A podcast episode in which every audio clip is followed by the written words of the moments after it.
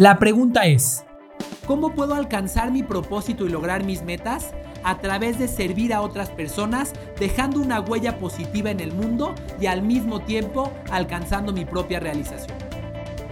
Esa es la pregunta y aquí encontrarás la respuesta.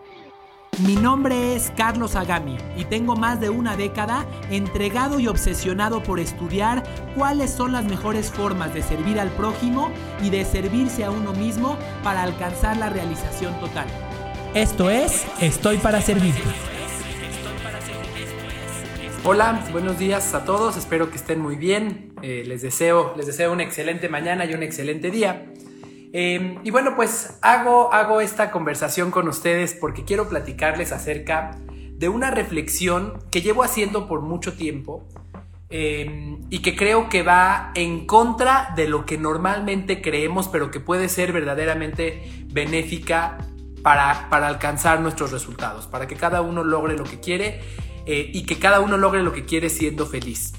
Nos han enseñado todos los libros de eh, negocios, todos los autores que hablan acerca de hábitos, todos los motivadores, nos han enseñado que para alcanzar un objetivo lo más importante es establecer metas que las metas son la base de todo. Incluso nos han enseñado estrategias acerca de cómo se deben de establecer las metas. Todos hemos escuchado seguramente la metodología que dice que las metas tienen que ser smart, que tienen que ser simples, medibles, alcanzables, realistas y deben de tener un tiempo. Y entonces eh, le hemos, hemos aprendido y hemos enseñado que eh, el éxito se alcanza a través de establecer metas. Saludo por aquí a Pedro Barreto desde, Pedro Barreto desde Paraguay. Mucho gusto, Pedro. Me da mucho gusto saludarte. Eh, entonces, les decía, hemos aprendido que eh, alcanzar objetivos implica tener metas. ¿De acuerdo? Este, y sí, claramente, tener metas es, es el origen para alcanzar ciertos objetivos. Simplemente porque cuando tienes una meta sabes hacia dónde apuntar. No es lo mismo cuando estoy apuntando a la punta de la Torre Eiffel que cuando estoy apuntando a la mitad de la Torre Eiffel. Las acciones que tengo que tomar para, para dirigirme hacia uno o para dirigirme, dirigirme hacia otro lugar son totalmente distintas. Entonces, en ese sentido, las metas son positivas. Pero ahora les quiero decir cuál es el sentido en el cual las metas no son la neta, como decimos en México. ¿Cuál es el sentido en el cual las metas pueden ser incluso contraproducentes para y para tus resultados? Eh, ¿Y a qué me refiero con esto? Tiene que ver no con la meta en sí, sino con cómo te relacionas tú con esa meta. Vamos a pensar en esto. Cuando una persona dice, quiero bajar 30 kilos para el 30 de diciembre, quiero bajar 30 kilos de aquí a que termine el año. Primero, como dice Mark Manson en su libro El sutil arte, el sutil arte de que te importe un carajo, lo primero que ocurre es que el hecho de reconocer una meta implica también reconocer que te sientes insatisfecho con lo que sientes hoy. Eso hace para muchos que establecer metas no sea algo placentero, porque implica reconocer que estoy fuera de forma y que me siento incómodo por ello, por decir algo, por poner un ejemplo. Entonces, ese es el primer, el primer punto en el cual establecer una meta puede ser contraproducente porque puede afectar nuestro estado de ánimo para sentirnos menos, nos puede, nos puede hacer que nos sintamos, eh, que, nos despreciemos o que nos menospreciemos a nosotros mismos por el simple hecho de haber establecido una meta, porque aún no soy eso que eh, dije que quiero ser. De hecho, hay por ahí un, un, uno que se hace llamar gurú, este, un, un, eh, un, influencer a quien verdaderamente le admiro muchas cosas, hace muchas cosas bien, pero que tiene como, como eh, mantra algo que dice, no soy lo que voy a llegar a ser. Y parte de la base de que como ser humano no soy, sino hasta que alcance ese objetivo aunque que es algo con lo que yo difiero totalmente. Entonces, primer forma en la cual las metas no son la neta es cuando estableces una meta, eh, te, desprecias a ti mismo, menosprecias lo que ya eres, cuando vinculas tu éxito y tu realización con el alcance de esa meta. ¿Me explico? Eh, cuando dices, voy a ser suficiente cuando tenga X figura, cuando venda X cantidad de dinero, cuando tenga X, X pesos, X centavos en mi cuenta, ¿de acuerdo? Esa, es la primera forma en la cual las metas pueden ser contraproducentes. Te voy a decir primero todos, todos los, vicios en los que puedes caer estableciendo metas e interactuando con ellas.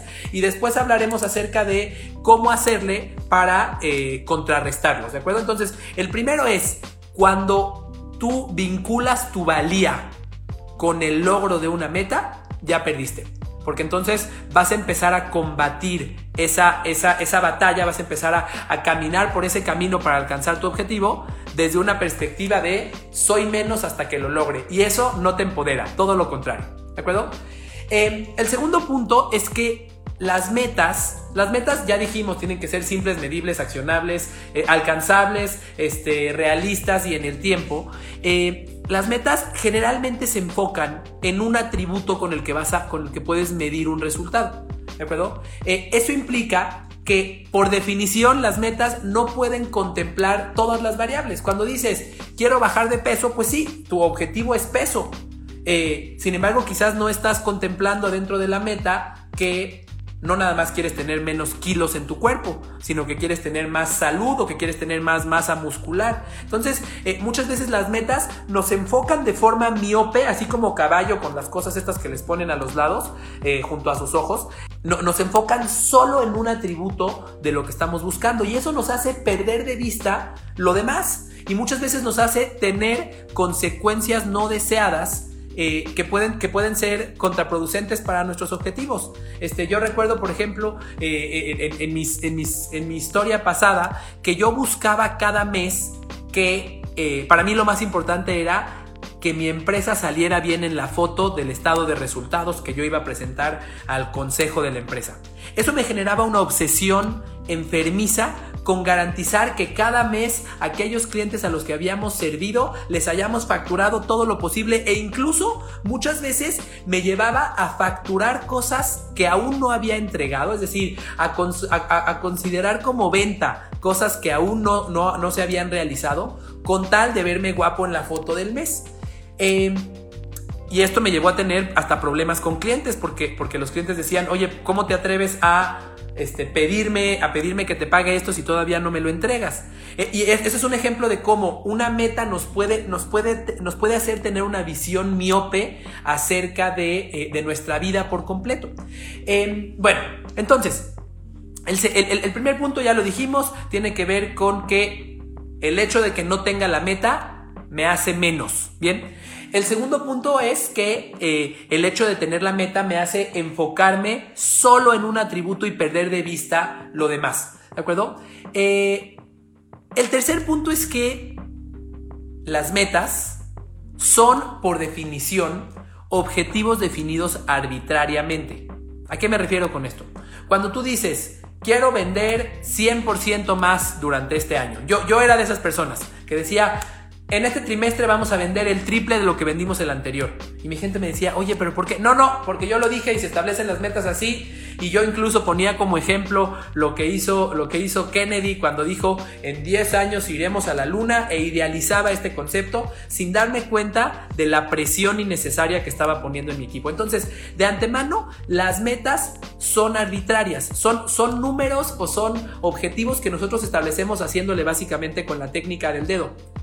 Así, nos chupamos el dedo y decimos, ah, 50% más, ¿de acuerdo? Algunos buscamos racionalizar esos porcentajes de incremento o esas metas o esos objetivos diciendo, mm, bueno, como fíjate que la economía creció 4% y la inflación está en tanto, entonces deberíamos de crecer tanto. Pero al final de cuentas es una racionalización. Al final de cuentas hay un sueño establecido y no digo que no debamos establecer los sueños, pero sí hay que estar conscientes que esos sueños que estamos estableciendo no son leyes y que si nosotros por el simple hecho de eh, alcanzarlas creemos que nos sentiremos felices o por el hecho de no alcanzarlas creemos que nos sentiremos insatisfechos, nos estamos dando, eh, nos, estamos, nos estamos automáticamente programando para el fracaso, porque estamos dándole tanto poder al alcance de esa meta que comenzamos a vivir con miedo. Déjame compartirte. Eh, durante mis años en la preparatoria y en la universidad, yo, a mí, yo, yo establecí este, un poquito por, por, presión familiar, yo establecí la meta de ser el mejor de la generación, de ser el, el, que obtuviera la mejor calificación y recibir mi reconocimiento frente a todos los, mis familiares y frente a todos los, mis compañeros y sus familiares en la graduación, tanto de la preparatoria como de la universidad. Bueno, te cuento que lo obtuve, logré ese resultado, pero quiero contarte que durante esos ocho años de mi vida que estuve dedicado, dedicado a tratar de obtener ese resultado, lo que me impulsó era el miedo de no lograrlo.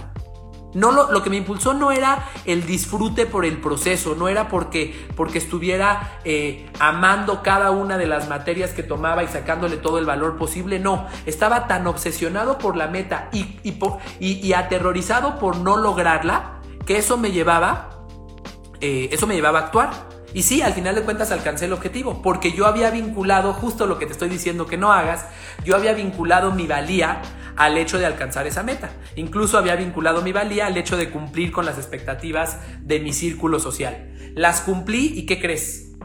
Que me sentí totalmente miserable. Recuerdo por ahí tengo una foto, mi esposa y yo, este, frente a la cámara, cargando el trofeo que decía que fui el número uno y, cuando, y si alguna vez te muestro esa fotografía, vas a ver una sonrisa totalmente falsa en mi boca, que era más de alivio, de, ah, no perdí. Entonces, eh, las metas pueden poner tanta presión negativa eh, en ti, repito, si no sabes interactuar con ellas, que te pueden hacer actuar desde una posición equivocada, te pueden hacer actuar por las razones equivocadas. Así que eh, vamos a cerrar, vamos a cerrar este, esta, esta conversación. ¿Qué es lo que sí hay que hacer? Ok, punto número uno, sí es, es, muy valioso que establezcas la meta. Repito, no son las mismas acciones las que tomas para llegar a la, a la, parte media de la Torre Eiffel que para llegar a la parte más alta de la Torre Eiffel. Son, tienes que tomar acciones distintas. Entonces, el hecho de que establezcas la meta, perfecto, va a establecer cuáles son las acciones que debes de tomar. Perfecto. Eh, además de ello, establece esa meta, pero reconociéndote quien ya eres hoy no es que aún no soy lo que voy a llegar a ser, ya eres. No eres porque haces ni eres porque logras, eres simplemente porque eres. Sé que esto pareció muy filosófico, pero creo, créeme que tiene un fondo detrás. No eres porque logras, no eres porque bajaste 3 kilos, no eres porque vendes tantos pesos, no eres porque ganas tanto. Eres porque eres y punto. Eres, eh, ya, ya eres suficiente. ¿De acuerdo? Ese es, ese es uno de los males más grandes que tenemos en, la tierra, que no nos, no nos sentimos suficientes. Ya eres porque eres, ya, ya, eres suficiente simplemente porque, por, lo que eres hoy.